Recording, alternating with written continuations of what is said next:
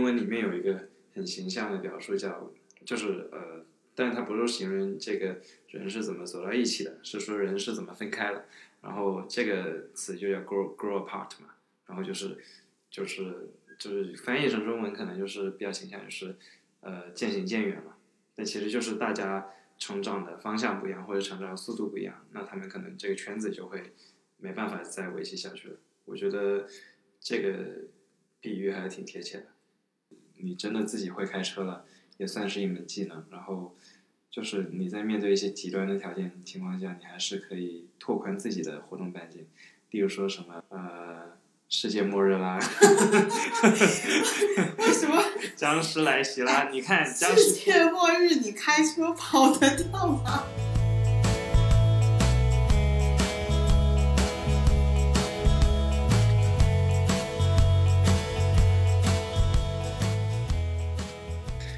大小周的存在，在确定每周末要做什么时候会受到影响吗？我觉得这个，这个就是个玄学。我跟你说，因为我记得我刚刚刚来北京的时候，经常是周末过了，然后不知道自己就是我周日晚上就很焦虑，因为不知道自己这周都干嘛去了。工作日还好，特别就但是周六周日经常有一种过了，就是周末就过完，然后就完全没有感觉，就完全没有留下任何印象，然后当时很焦虑，然后嗯，所以后来那个我每周周日晚上我都会给自己留一段时间写点东西，然后嗯、那个每周可能发一条微博，写一下这周周末都干嘛去了，啊、但是因为大小周的存在，什么影响？嗯，这个我觉得不就是周如果是单休的话，像这周，那就是感觉今天其实是不能有太多安排的，因为今天安排一多的话，就觉得就会觉得完全没有休息，非常累。然后只有双休的时候，才觉得可以真正的有一些自己的安排吧。我觉得这个就是最大的影响。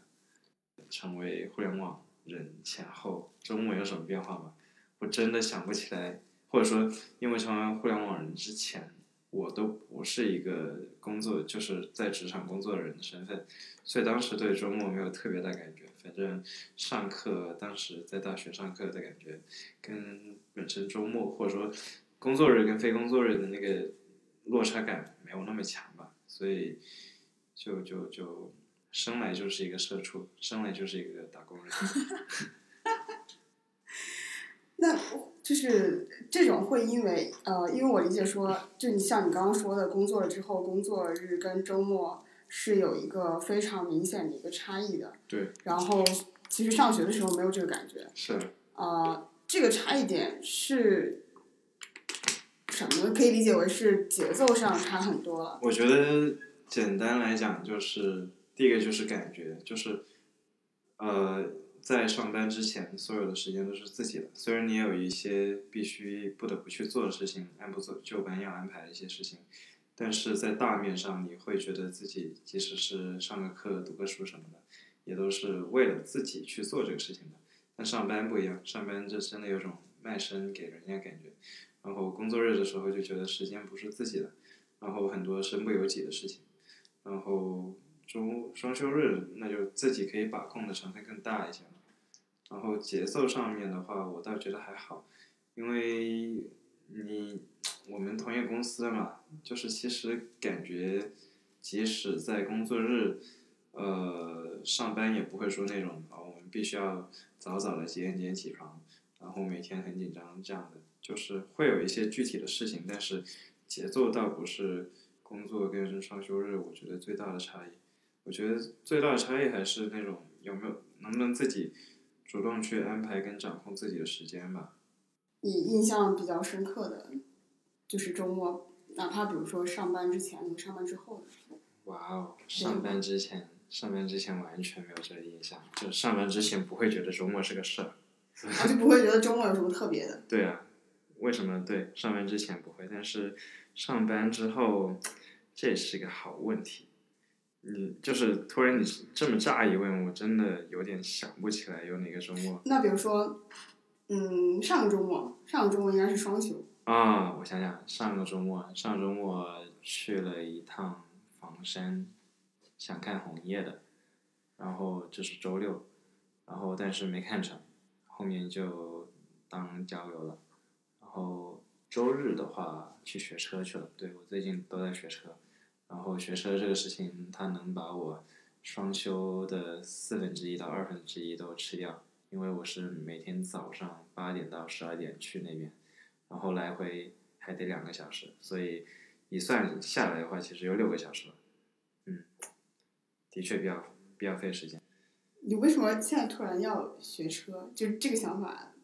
啊，这个其实这样子，因为周今年五一的时候跟同事出去自驾，然后我然后我感觉自己能开车可以去自驾的感觉还挺不错的，就是一下子扩大了自己的活动半径，就不会受制于很多客观的条件，虽然还是有啊，但是会比以前好一些，这一个。然后另外一个是我我其实我以前就是觉得学车是一个很麻烦的事情，或者说是一个性价比比较低的事情，因为我总感觉其实现在生活里面基本没什么地方会用到车。其实我有买车这个能力，我很多时候可能打车已经能够满足我大部分出行的需求了。然后可能未来还有什么所谓的无人驾驶，但是那些就是，但是就像我刚刚说的，就是你真的自己会开车了，也算是一门技能。然后就是你在面对一些极端的条件情况下，你还是可以拓宽自己的活动半径。例如说什么呃，世界末日啦，为什么 僵尸来袭啦，你看 僵世界末日你开车跑得掉吗？不是就是那种不是那种什么二零一二的那种世纪末日，而是而是那个丧尸片那种釜山行那种对对对，那种是吧？你看那些片子，有哪个主角主角不是开车走了，然后还跑步走了，然后还要打车走是吗？对，就就反正就是就就我觉得学车也挺好玩的，其实而且我自己我觉得可能天赋还不错吧，教练都直夸我这个方向感比较好。你现在学了多久了？我学了，哎，我学了还蛮久的。呃，其实我正式上车学习应该是差不多有一个月，我是九月底才约到的课，但是我从就下决心要学车的事情已经蛮久了，五月份开始到现在，大半年了吧。然后因为我当时就是因为当时本来本来如果没有疫情的话，可能还更快一些，因为中间六七月份不是有一波疫情嘛，当时我就没去驾校，然后我科目一还挂了一次。就是说明我理论知识虽然很烂，但是我这个实操经验还是挺强的。所以你现在已经上手开了几次是吧？在那个驾校那块儿。对对对，现在就是准备考科目二，然后科目二考完科科目三，然后就可以上路了吧？反正我估计我应该十一月之内能拿到驾照，先立个 flag。那还挺快的，差不多就是半年。半年，对。其实如果真的只算约到车之后的这个时间也没有很久，就三个月、两个月差不多。对，但是学车这个事情的确占据了我周末好多时间。然后，比如说我今天如果不是学车的话，那我可能也会有别的安排吧，说不清楚。因为但是我学车，我就得早上很早起床，然后中午可能接近一点才回到市区，所以其实想安排啥别的也没有这个精力了，就就今天就比较佛的度过了。挺挺挺让人心烦那个点，就我们你你想想，北京的秋天可能就那么一个月，就是真正适合出游的时间可能就那么一个月，或者是两三个星期吧。然后这两三个星期里面，我们可能有一周到两周是不能出门的，就是因为因为单休的原因，或者说就不太方便出门嘛。然后只剩可能一到两周的时间，一到两次的时间你可以出去。像我们上周去了那个看了红叶，那可能还没红，然后这周可能开始红了，但这周是单休，那下就只有下周一次的时间了，因为可能在下一个双双休的话，可能就已经很冷，都不想出门了。我觉得这点也就是这就是大小周的一个比较直接的弊端吧。那比如说，如果是这样的话，单休一般会安排什么呢？单休，嗯，我觉我印象中的单休，如果一般我都起的比较晚，例如说九点多十点，呃，对于我自己来说起的比较晚，因为双休我可能起的稍微更早一些吧，就反正九点到十一点这区间起床，然后在家叫个外卖，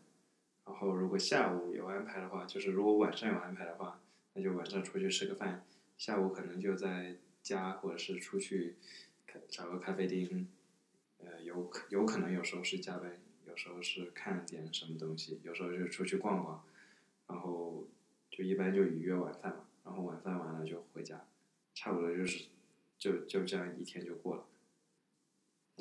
感觉这个是不是主要是因为早上就是醒的时间比较晚，所以对于单休来说，可能实际你能用的时间只有半天而已。呃，对，对对对，所以说我自从学车之后，我都起得特别早，然后我觉得我的时间一下子就多了起来，啊，当然是相对于那个之前的单休来说，但是的确有这样子的感觉。但是为什么我平时，呃，单休的周六起得特别晚？因为通常我单休的周五会睡得特别晚，因为我觉得。好不容易到了周五是吧？对对对，这是一周里面唯一一个可以放纵的夜晚，就唯一一个第二天起床是不用上班的夜晚，所以我会睡得更晚一些。有时候可能也没有别的安排，有时候可能就在床上看视频或者我或者打游戏啥的，有时候可能是出去跟别人喝点东西啥的。但是，一般周五晚上我会想要把它利用的更极致一些。嗯你一般会周五晚上会晚到几点？呃，最晚的最晚的应该三四点，然后一般来说可能是上床睡觉的时间可能是一两点吧，周五晚上。但最近因为学车，所以我基本上都是呃不到一点我就睡了。你刚说一般的一两点是指的平常工作日的时候一两点睡，周五的时候然后就。嗯，周周五的时候一两点，就是周五的时候平均时间啊，应该差不多是一两点，然后呃比较晚可能会到三四点。那你平常上班的时候？上班我现在基本上一点钟前后就睡了，就有时候早一点有些，有时候晚一些。好像是会有这个心理，就是晚上熬夜熬两三个小时，你不会觉得那个时间是拉长的。对，但早上早起两三个小时，你就会觉得好像可以干很多事不情。不不是是是反嗯对，就是呃早上早起会让你觉得这一天变长了，但是啊但是晚上早睡会让你觉得这一天变短。哎，早睡会有这个感觉吗？会，我会觉得就是不其实不是刻意要早睡，而是周五晚上你什么都不安排，或者你也不玩手机，你就只想要早早睡觉，那我觉得就觉得很浪费。就大好的周五晚上就这样被浪费了，直接用来睡觉。就其实跟你周日、周六早早上睡到十二点起床那个心态是有点类似的，因为周六早上睡到十二点，你会觉得哎呀我靠，这样就没有半天，是吧？你觉得是不是有点心态上类似？反正我觉得就是，我是不能够接受一个没有任何自己私人活动的周五晚上。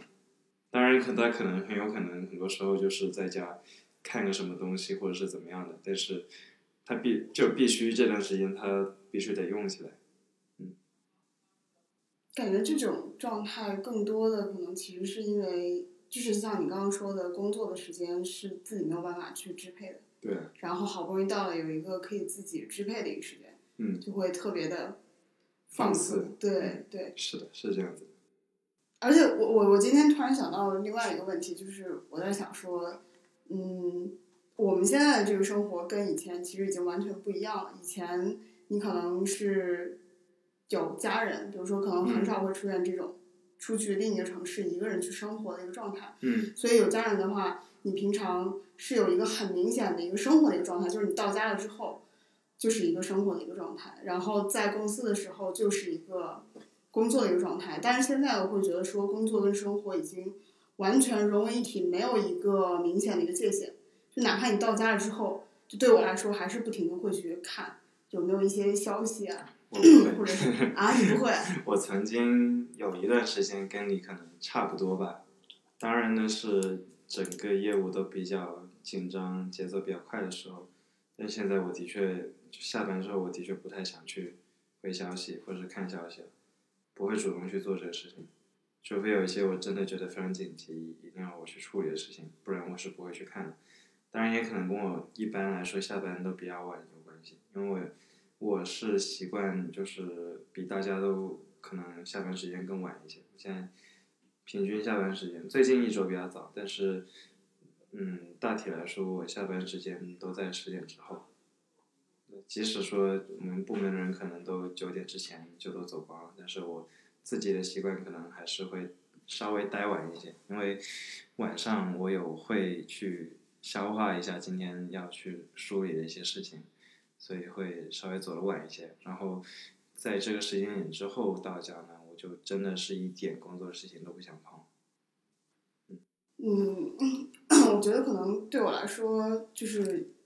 会有一种焦虑感，我会有一种就是不要错过任何的消息，然后必须要刻意的告诉自己说，如果有着急的事情，别人会加急的，或者是怎么样的，但是还是会，我觉得是因为呃，除了工作之外，没有什么其他的事情可以去做了，所以一旦空闲下来的时候，你就会有一种焦虑感。我觉得这个其实还挺正常的吧，这个不就是，我觉得这个跟工作是是实际上都不太大关系，都不太大。它其实就是我们可能就习惯了被这个社交媒体驯化之后的一个长期的一个结果。这个就是你刚刚说要习惯性下意识的去看一下有没有新的消息，有没有人找你。其实这不就跟我们在微信上面发了一个朋友圈，然后会不停的想看一下都有谁点赞这个心态是一样的呀。我觉得，就是因为虽然说工作很烦啊，然后很多事情可能还是不那么不那么这这个这个随心所欲的，但是总体来说，luck 上有人找你，其实是你自己有价值的一种体现。我觉得自己下意识去看那个消息的时候，可能就是在嗯，我不知道这么说对不对，但是我自己的感觉是这样子的，我体验可能也是这样子的，就是有人找你，说明你是重要的。然后，呃，如果你在除了工作之外的其他社交媒体没有更重要的消息让你去查的话，那你就会觉得工作这个消息对你来说也肯定了你自己的价值。虽然它很有可能是一个不那么让你顺心的事情，但是即使是这种事情，它会也会让你觉得有那么一点点的价值感。我觉得这个有可能是一种 比较偷懒的一个心理，就是，呃，这就跟比如说考试的时候，然后临时抱佛脚一样，就是一种，呃，我都已经这么努力了，反正最后结果怎么样就怎么样吧，就是就就会有那种，比如说工作里面，因为我会觉得说，整个互联网行业，尤其就是像这种。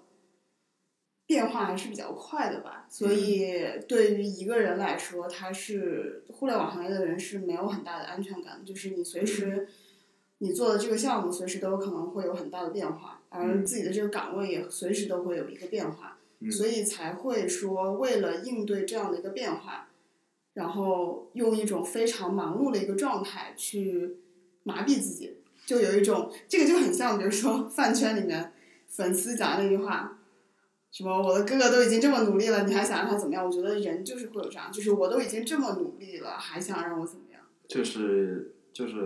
那句俗话嘛，不就是用战术上的勤奋，就是掩盖战略上的懒惰吗？我觉得你想说的是这个意思是？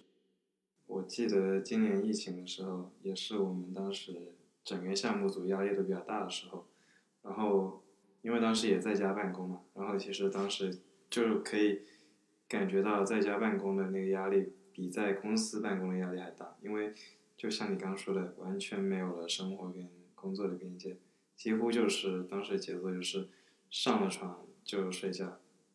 下了床就开始工作，然后中间可能就是偶尔吃个饭，然后洗个澡什么的，但是除此之外，的确都在工作。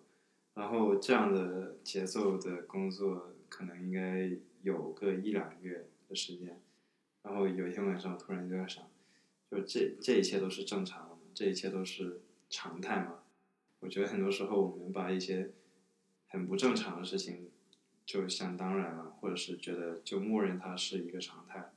但后来我觉得，我自己想了一下，我觉得这个不应该是常态，或者说它在我的理想的生活里面，它不会是一个常态。这个事情我也是直到今年才开始慢慢去想，因为今年是我工作第三年，然后算上实习的话，其实第四年。但是在这个之前，我一直并没有觉得说九九九六怎么怎么样，或者是很压榨人性什么的。我就觉得，就是肯定就是或多或少的会把这个事情当成是一个正常的、可以接受的，并且是就是刚提到最多一个词就是常态嘛。但今年开始会想，这个东西不是我想长期想要的，也不会是呃作为一个正常人应该去接受的事情。它可能是短期是可以接受的，但是我觉得没有一个人能够长期接受这样子节奏的生活。哦，这个你知道，我一开始实习的时候，然后因为我最开始实习就是在这个公司嘛，然后当时就已经是大小周，所以我周日的时候也会过来实习。我当时甚至会觉得说，因为实习工资它只算天嘛，他不会觉得说你周日来实习是一个加班，嗯所以我当时甚至会以为周日是一个正常上班，就不会认为它是一个加班的一个行为。当你是一个学生的时候，你比如说你的生活费最开始的时候一个月可能也就是一两千的样子，嗯所以对这份实习工资来说，哪怕他一天只有一百多块钱，嗯然后你一个月实习几天之后，就是十天，你差不多一个月的生活费就已经有了。这个对大学生来说，啊，当然是我这个经济水平大学生来说，其实是一个非常大的一笔钱。那个时候就会觉得哇，天降巨款那种感觉，嗯所以就会觉得说，那个时候也不会去考虑说所谓的什么压榨啊、加班啊什么这些东西。我觉得觉得自己赚了公司的钱。对对，那个时候其其实就是从一开始就是从零，你没有任何认知的情况下，当社会教育你的第一个就是第一节课就这样教育你的时候，就会非常理所当然的接受这个东西，就甚至于当后面我转正，然后拿到工资，发现原来这部分算到加班的时候，第一次忽然还有点惊喜，嗯，会有这种感觉。那这样会有影响吗？比如说你周日上班的时候，状态或情绪或者什么上面会有一些影响吗？会啊，周日就是感觉每天都想骂那个压榨我的资本家。对，然后早上起床的时候可能会有一些无名的怒火。对，然后起床气。是的，对，就是周日肯定是有这个感觉，特别是当你身边有一个可能正常呃不需要周日上班的人来说，就就就就有这个对比的话，感觉会更强烈一些。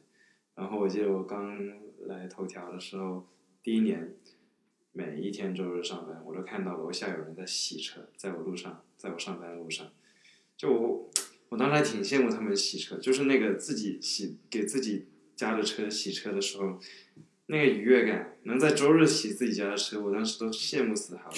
我觉得这简直就是拥有自己生活的一个典范啊！对，我的那个印象非常深刻。据我认知或者说我观察到的所有的人，大部分人都是可能在他二三十岁的时候，可能社交圈子是最广，然后越年纪越大，反而因为人可能也不太愿意认识新的人嘛，那圈子可能越来越小。嗯哎，我觉得，我觉得这个是因人而异的。就首先，呃，比如说你为什么会认识新的人？嗯呃，有可能是你主动去认识别人，比如说你主动二三十岁的话，可能是主，比如说你会主动逛一些社交论坛，或者主动在网上。就是我会觉得说，我们现在二三十岁的人，应该大部分的，就是拓展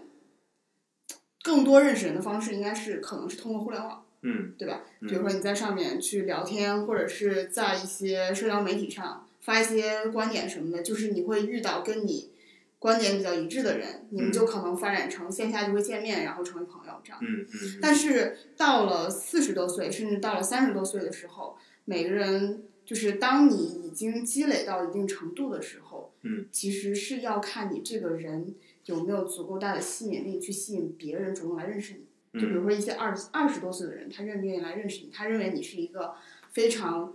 厉害的一个前辈，他觉得你是有价值去结交的。他会不会通过一些什么样的方式去认识你？嗯，或者说上面的人，就是比你阅历更大的人，他觉得你是一个有潜力的人，他愿意去认识你，就会不会有这样的一个情况？我觉得这个可能还是分，就比如说像我的父母，然后到了现在的时候，他们的圈层确实是像你说的，已经几乎不会再扩大了。之前的他们现在的朋友跟三十多岁的朋友可能没有什么差异，也嗯还是那些人。嗯，我会觉得就是因为二十三十多岁到四十多岁这十年期间没有什么变化，就对于他个人而说也没有什么变化。对，也有可能是因为他们自己个人，他跟他身边的那群人就是处在一个相对同步的一个状态里面，他们自己没有更多的，说的难听一点，可能就他们自己没有太多的成长，然后他们身边的人也没有太多成长，所以他们就依然在一起是很好的朋友，或者是这个圈子就相对比较稳定，对。然后，但，如果他们在这个时间，在这个呃时间段里面，他们有一个比较大的发展，事业上有发展，或者说呃有一些，例如说地理位置上的迁移，那可能这圈子就会被打破。的确是这样子的。我觉得其实你刚刚说的这，就是你刚刚说的这现象，有一点我还挺认同的，就是人可能还是要不断的成长，你才能够一直认识到新的人，或者说圈子以外的人。因为的确是这样子的，我觉得英文里面有一个很形象的表述叫，就是呃，但是它不是形容这个人是怎么走到一起的，是说人是怎么分开的。然后这个词就叫 grow grow apart 嘛，然后就是就是就是翻译成中文可能就是比较倾向于是呃渐行渐远嘛，但其实就是大家成长的方向不一样，或者成长速度不一样，那他们可能这个圈子就会没办法再维系下去了。我觉得这个比喻还是挺贴切的。哦，我觉得这个就是像是这个就嗯，我之前你刚刚说渐行渐远这个点，我之前是用它来解释为什么我们现在认为交朋友是一件很难的事情，嗯而以前比如说呃初中、高中的时候，甚至小学的时候，认为交朋友是一件很简单的事情。我会觉得说，最开始的时候，就是年龄越小的时候，大家的起点是更接近的，嗯，认知也是比较一致的。但是越往后会会有更多的分化，就是比如说，这就跟呃一个角，嗯然后你到如果你两个人都在顶点的时候，你当然你们俩距离是最近的，是的。但是当你沿着这个角度走得越远的时候，你们俩之间的直线距离也会越来越大，越来越大。是这样子，而且我会觉得说，小的时候就有点像是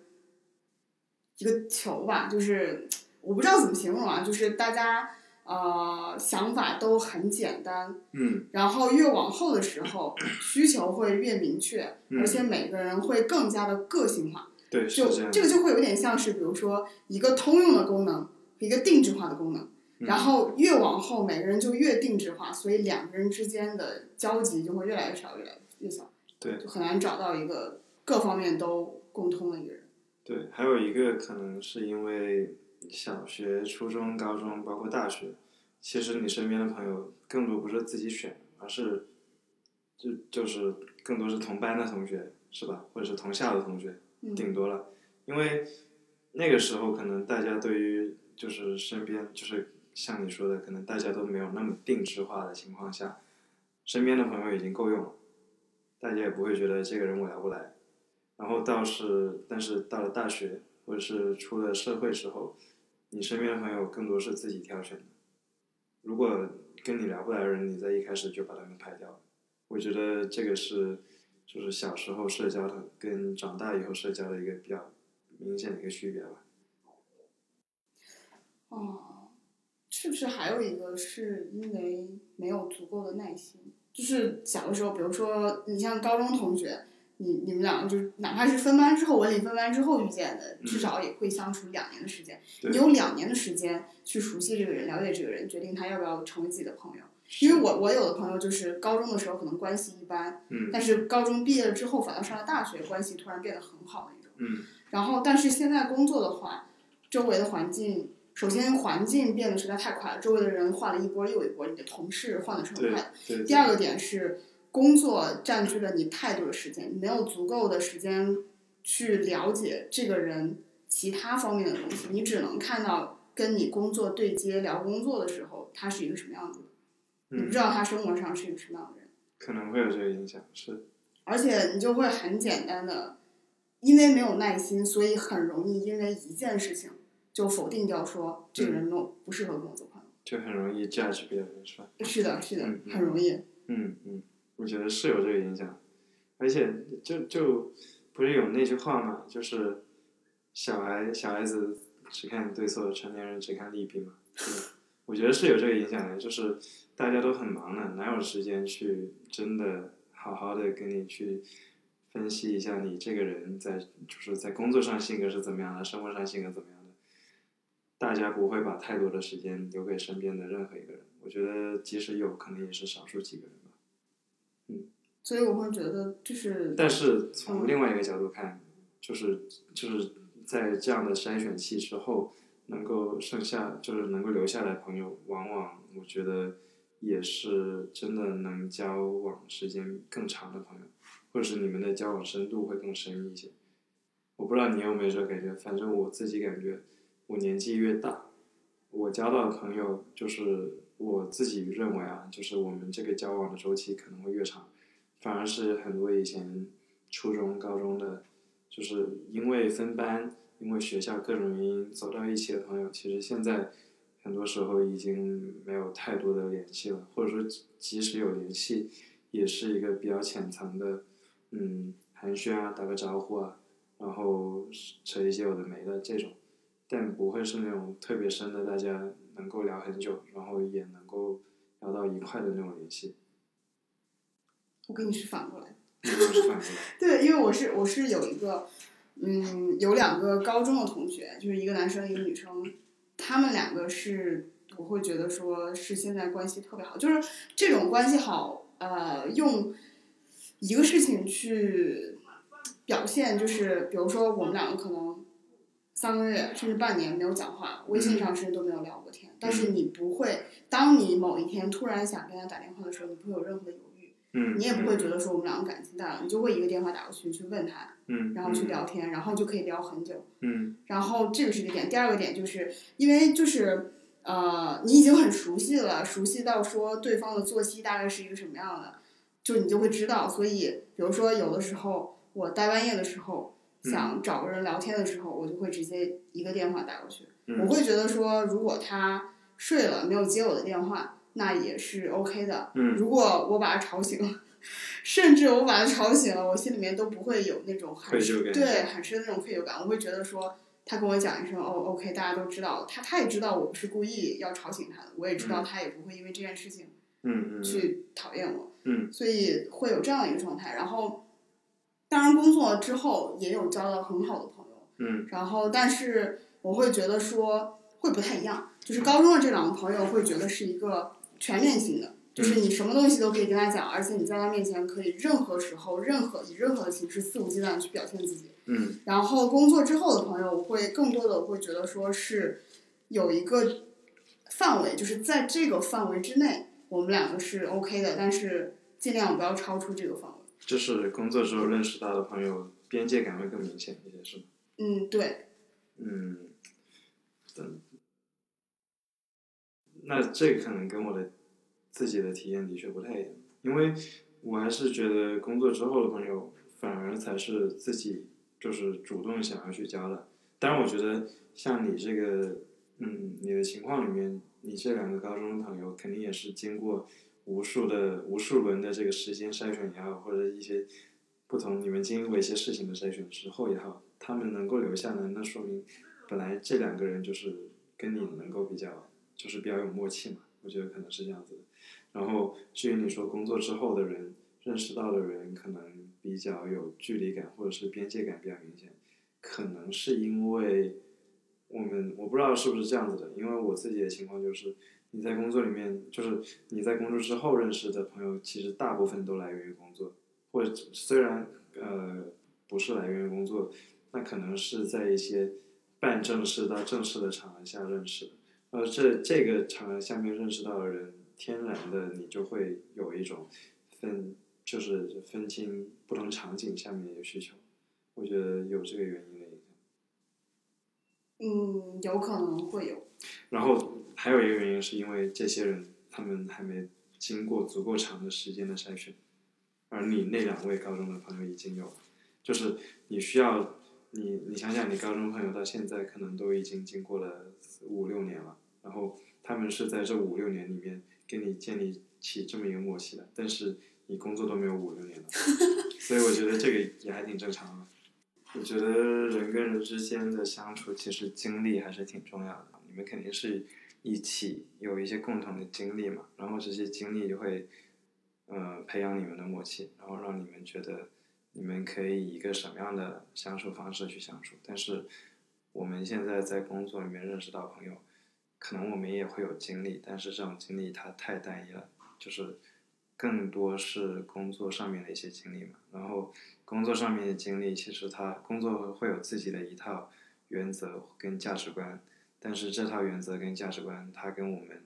大部分的生活可能是没办法直接重合的，这就导致了其实我们在工作里面的人也跟我们有很多共同的经历，但是这些经历它可能不能算作是跟朋友社交的一个有效的经历，或者说它它的含金量比较低一些吧，我自己是这么感觉的。而且我发现一个点是，呃，我现在跟别人聊天的时候，好像除了工作没有什么可以聊的。嗯，那就是因为我们生活太单一。对，就是比如说跟那个工作之后就是关系比较好的，其实我觉得，因为他就是我们周末的时候，有的时候也会一起出去玩嘛。嗯。其实就是他们家养了两条狗。嗯。对，然后有的时候会一起出去玩，然后也会。讲说他的生活状态是什么样的，但是我们俩聊天内容永远都是三句不离 永远都是我们组的这些人怎么怎么样，怎么怎么样。但是这个我觉得你不用太介怀吧？你想想，你以前在学校里面的时候，你们还不是三句不离身边的同学是怎么怎么样的？我觉得这个还是比较正常的吧。最后一个问题是吧？嗯。什么问题？呃，你觉得比较好的？一个，比如说你，你就是，假如现在给你一个双休，嗯，你觉得比较好的一个双休会是什么样子？这真是一个很好的问题。就比如说你，你有没有什么哪件事情，你之前有想过说，哎，这个我到了一个双休，或者这个可以不那么局限，比如到了有一个假期的时候，我一定要去做的。对，其实我一直很想用一段比较完整的时间学一点东西，学一个比较完整的东西，学一个比较完整的技能。例如说，今年开始我有在看一些跟投资理财相关方面的一些书也好，或是文章也好什么的，但是呃，一直没有把这事情很认真的、很体系化的拿起来去做。呃，当然可能是我觉得就是一直想要做，但是一直都没有做，可能就是没有那么想去做吧。但我觉得如果能有一个双休，或者是能有一个就是自己能够是自由时间比较多、能够支配的时间，我可能会觉得学一门技能或者是学一点东西还是挺不错的。然后就是我觉得对，也得出门走走，因为平时工作日就真的是。除了家就是公司，就两点一线，然后老在室内那种感觉其实真的不太好。我觉得出去走走，可能整个人的精神状态或者是还还有心理的状态应该都会挺不一样的。呃，我觉得这个是一个我理想里面比较比较比较完整一个周末嘛，就是有出去走了，然后能够调节一下自己整体的状态，然后也有能够自己看一些东西，吸收一些东西，然后调节自己。就是吸收一些平时工作里面接触不到的东西，我觉得这样挺好的。然后有可能的话，但这个不强求。我觉得有可能的话，呃，可以跟一些在工作里面不常见到的人去出来见个面，有可能是一些我以前大学同学啊，或者是一些其他在什么别的地方认识到的人，我觉得这个都还挺不错的。嗯。我之前，我之前呃。在疫情刚结束那个阶段的时候，我的一个想法是我希望每个星期或者是每个双休的时候，可以抽出来半天的时间去找一个人去聊聊天。这个人我会希望是一个，嗯，可以是互联网圈子的人，也可以是互联网圈子之外的人，但我更多的更希望他是一个圈子之外的一个人。嗯。去聊天，就像类似于，这也是我为什么会。录播课的一个原因。嗯就是我会觉得说这是一个双向的，就是当你向外界去传达，就是录播课其实是，现我会认为说这个是我希望向外界去传达说，第一我想表达，第二我希望有人可以跟我聊聊天，所以呃我就希望说能够找一个人去聊聊天，去了解一下他们的生活是什么样的，嗯因为我一直觉得我是困在一个自己的认知里面。嗯就我总觉得我的世界是这个样子的，然后每次跟别人聊天的时候，就会意识到说，哦，原来生活还可以这样去过，这个是一个。然后另外一个是我之前刚刚也有提到的，我之前每个双休的时候，周六都会出去爬个山。嗯我觉得那个是同时满足了，同时可以实现第一个，就是我找一个不同的人去聊聊天，因为那个团里面就会有不同的人。嗯然后也是因为我之前有一次在那个团里面是我自己一个人去的，所有的人我都不认识，也是因为那个机会我才有就是去跟别人一个陌生人去聊天的这样一个场景。如果我是比如说我跟一个熟悉的人两个人一起去团里面的话，可能就我们俩聊了。嗯，所以我希望中间有一段时间断掉了，所以我希望在之后还是可以双休的时候，周六可以出去玩一玩，而且那个团比较好的是七点半就要出发，所以我就要起很早，嗯嗯，对，所以就可以早起，然后出去，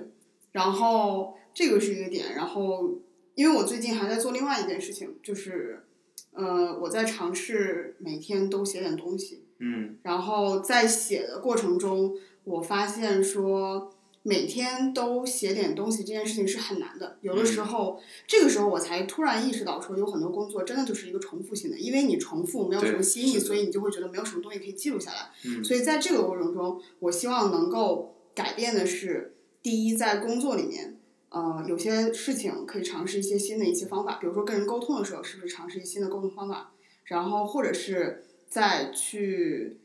做项目管理的时候，有没有新的方法可以去做的，可以去尝试的，这个是一点。第二个点是读书，嗯因为我发现你只要去读书，一定会有新的收获。嗯，所以这个也也是说，读书这件事情不一定是周末才可以干的，但是你可以每天都花点时间去读。然后我在极客上有看到有一个人，他最近基本上每天都会发他的阅读笔记，然后我就会去研究说，因为我以前老觉得说看完一本书之后不知道感想到底是什么，看完就结束，脑子里一团浆糊，然后我就会去看他的阅读笔记在写什么。然后，当然，大部分内容都是重述这这本书讲的东西是什么。但是这里面也会会稍微有一些自己的想法在这个里面，嗯，所以这个就是三件事情，第一个是去认识更多的人，第二个是呃出去走走，去爬爬山，并且我希望这件事情是一个小团，而不是自己一个人出去玩的一个状态，然后第三个就是希望可以读书，挺好的，挺好的。我觉得这个生活状态也是，就是听起来像是一个我觉得也会比较好的一个生活状态，并且也是因为疫情嘛。之前其实我也有就有的呃疫情加上可能对就是刚刚提到的，呃，什么样才是一个常态的考虑，然后在疫情的那段期间，我会觉得我会想做一些属于自己的事情。呃，然后具体一点的话，可能说播客它可能是一个自己的事情，然后可能其他别的事情，例如说，嗯，比如说你要写个东西，它可能也是自己的事情。总之就是要留下一些非工作，就是工作以外的自己，就是自己的作品吧。对就可能在外人看来，这个作品它不是专业的，或者是它不是一个质量非常高的东西，但是对于自己来说，这个是你呃留下自己存在过印记的这么一个东西。我当时有一个特别强烈这么一个想法，对。然后第二个你说要每周都认识不同的人，我觉得这个事情也是有点，就是我我也有想过这么去做，但是可能后面还是第一个是在自己的社交的舒适圈里面，第二个的确是没有足够大的、没有足够强的动力，我就嗯对，因为我本身也不是那种特别外向，或者说我不太能够从社交里面汲取太多能量，所以这种事情我都是就是可能有想过，但后来的确也没有做下去。所以我觉得你现在这个状态其实还挺不错的。嗯，然后哦，你刚刚说的那个跟人聊天有一个点是想，就是因为你之前发现跟别人聊天聊完之后会有一种哦，原来别人生活还可以这么过的这个印象，我觉得这个也是挺宝贵的，因为就像你说的，我们的圈子也好，我们接触到人也好，其实现在都是比较单一的，我们不知道多样的生活是怎么样的，我们不知道所谓的常态是怎么样的。得我们去了解不同人的生活，他们都是怎么过的之后，我们才可能才会对自己想要过什么样的生活会有一个比较好理解，而不是把现在的大小周九九六当成是一个常态，并且将这个常态作为自己的默认的一个常态，而不去改变它。所以我觉得这个事情的确挺有价值的。嗯好的，嗯，那我们就先到这。这个周末也还行吧，这个 过得还不错。虽然这个离十二点还有六个小时。还是做了点不一样的事情。对对对。